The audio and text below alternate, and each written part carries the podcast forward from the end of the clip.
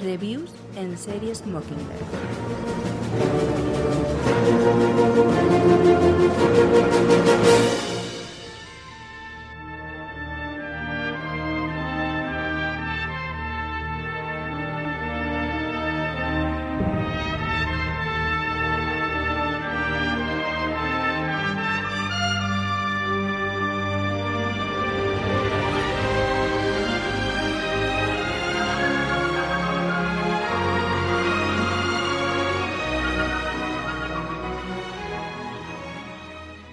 Hola compañeros, lo prometido es deuda. He visto la película Cristal Oscuro, la película del año 82, dirigida por Jim Henson y Frank Oz, con guion de David Odell, música de Trevor Jones.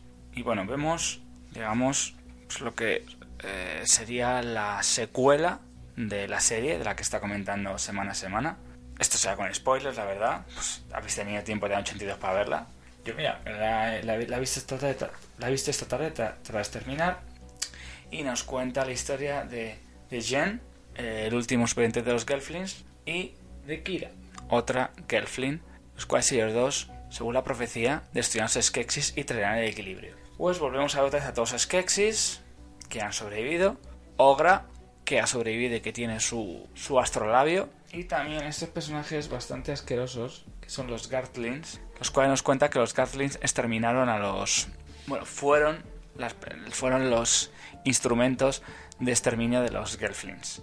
En este caso vemos que otra vez vuelve a pasar otro... Dicen como otros 100, otros 100 años, dan, dan, dan a entender, como si hubiera pasado otro... otro otro periodo y se van a unir los tres soles y en ese momento, en el momento que se unan esos tres soles, si nadie logra generar ese equilibrio, los Skeksis se convertirán inmortales para siempre, ya que no hay nadie que pueda contra ellos. Y vemos, bueno, como Jen, junto con Kira, pues deciden enfrentarse a, a, a estos seres tan peculiares y tan majos.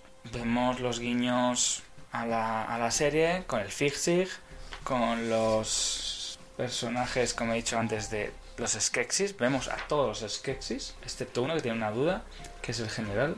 También vemos a los místicos. Vemos, a los místicos. Entendemos la relación que ya contaba antes que tenían la relación que tiene entre los, entre los místicos y los Skeksis. También lo, también lo conocíamos. Yo tengo dudas sobre los dos personajes, sobre, sobre, sobre Jen y sobre Kira, ya que nos cuenta la historia de que Jen estuvo yendo con los místicos. Yo, yo puedo pensar que Jen es el hijo de Rian porque tiene la misma tiene una flauta que utiliza Rian en un momento determinado en la serie y con eso consigue consigue averiguar ya que consigue averiguar una un- una cosa que le plantea Ogra, que es el cual de los tres es el verdadero y sabe si es auténtico Kelflin. Ogra está como un poquito, la verdad, de- trastornada, ¿verdad? No sabemos de qué razones y, yo y me da la sensación de que Kira podría ser la hija de Dete, ya que te dice que mm, ella de pequeña su madre la tuvo que esconder en el bosque y que luego nuestros queridos amigos tan majos que son los Gatling la mataron. Yo entiendo que Dete puede que se vuelva loca realmente al final y los Gatlings quieran mm, capturar y matar. Yo, yo entiendo que, que- que pueden ser o que puede ser familia de gente, de diferente. Que Rian tuviera un, hijo con, con Bria y, de, y Dete con otra persona. No lo sé. O querrían dejar embarazada a Bria, a Bria de Dete. Pues sobre todo por lo que hace Kira, porque mantiene una conexión con los con todos los animales, la verdad, me ha, me ha descuadrado un poquito en ese sentido. Lo demás, pues al final se restablece todo, todo el poder de la profecía, vemos, vemos una profecía escrita, me da la sensación de que puede ser el pueblo de Stone in the Woods, pero no está claro, esos son, pequeños huecos que quedan, se entiende todos los Skeksis, todo lo que han provocado, la guerra, la guerra que tienen con, con los con los con los Garthins, que se lo explican además, cómo atacan a los Potlins que se los llevan, porque los Potlins son los únicos seres que existen, hablan de lo de la esencia, todo eso lo cuentan muy bien, me encanta cómo el chambelán mantiene un combate a muerte con con nada más y nada menos, creo yo. Puede que puede que me estoy pensando que puede que me equivoque y no sea el general o alguien parecido al general, ya que recordamos que eh, Ogra le dice al emperador que va a morir y que no va a ser inmortal, que se convertirá en polvo. Y eso le sucede. El emperador está agonizando porque ya nada se puede hacer para ser, para ser eterno, el poder del cristal ya está desapareciendo, no sabemos qué es lo que ha pasado con Dete y el, y el poder de la oscuridad. Parece que se ha mantenido o se sostiene. No, eso no sé cómo lo explican todavía, porque eso en la serie es un pequeño hueco que queda, lo que pasa a Dete, mmm, porque Ogra tiene el cristal. Mm, los místicos, porque los místicos se quedan con Jen. Eso todavía no lo he entendido, todavía no he entendido, todavía no he entendido muy bien. Se abocaron un conjuro y que eh, Kira y, y Jen no sé para qué son hermanos. Es una cosa que en principio no, no llega a entender, muchas cosas que explican, todo es todo lo que los los Skeksis son, son uno solo, son los, son los que vinieron de otro planeta, todo está muy bien explicado y todo eso se entiende, se entiende muy bien tras haber visto la serie. La película se me ha hecho bastante corta, la verdad.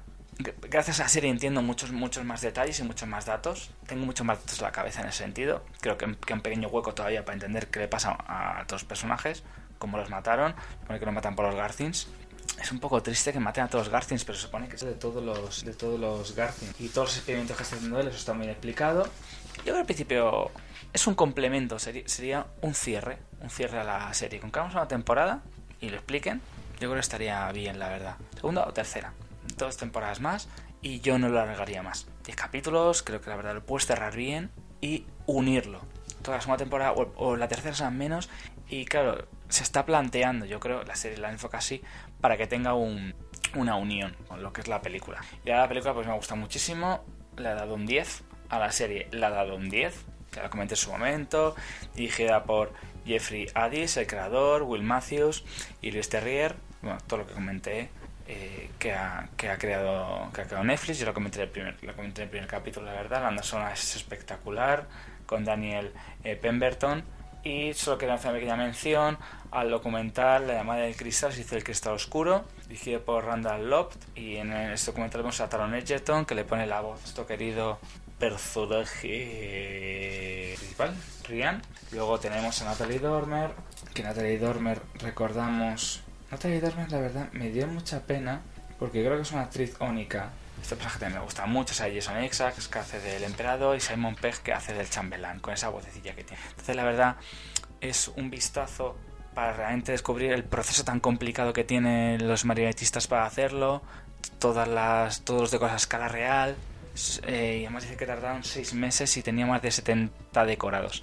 Más inclusive te enteras que eh, Brian Froud, que es uno de los creadores de los decorados y, de las, marionetas, fue el niño que utilizaron en la película de Dentro del Laberinto, también creada por Brian Froud y por Jim Henson y Frank Oz. Dos películas que hicieron justo a la par.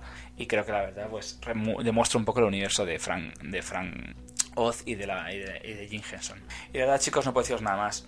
Es, es documentarse un complemento más, traslada todo lo que se ha visto creo que es una currada, creo que ayuda mucho el CGI, ayuda mucho el CGI a la, a la película, a muchos detalles, a que tenga mucho más realismo, que eso, digamos que la película original pueda adolecer eso de, de pecar de que sea poco natural, pero hay que entender los medios que había. Pero creo que la verdad el estilo se mantiene en las, tanto en la serie como en la película, en el documental, pues si queréis verlo, pues te cuenta detalles de cómo, de cómo lo crean, cómo se ocurren las ideas y la verdad pues están a través de la, de la hija de Henson ya que Jim Henson pues está, está muerto. Entonces en principio no sé es la única parte que falta que no, no se puede llegar a documentar bien del todo aunque aunque los, aunque los Blu-ray de Cristal Oscuro te detalla claramente cómo, cómo, llevaron a cabo ello. Y nada más chicos no puedo deciros nada más. Os recomiendo muchísimo la serie. Solo tengo que recomendaros un programa que han hecho mis compañeros de Marcianos en un tren, los cuales tengo que agradecer que me, hayan, que me hayan recomendado el programa que está haciendo capítulo a capítulo de Cristal Oscuro. Y bueno, son unas personas que quiero, quiero y aprecio un montón.